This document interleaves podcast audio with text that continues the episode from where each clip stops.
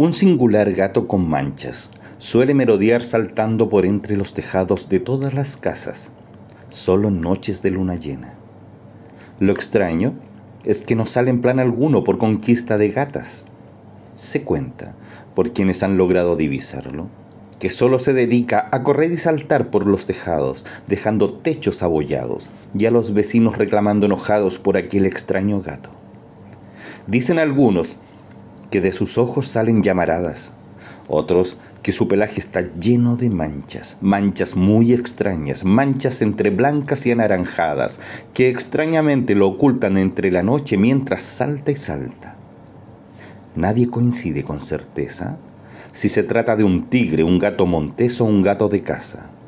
Pero cuentan las malas lenguas que cuando la luna está llena y antes de escuchar su recorrido por los tejados, a algunos niños les rechinan los dientes y los perros aullan asustados y corren a esconderse atemorizados.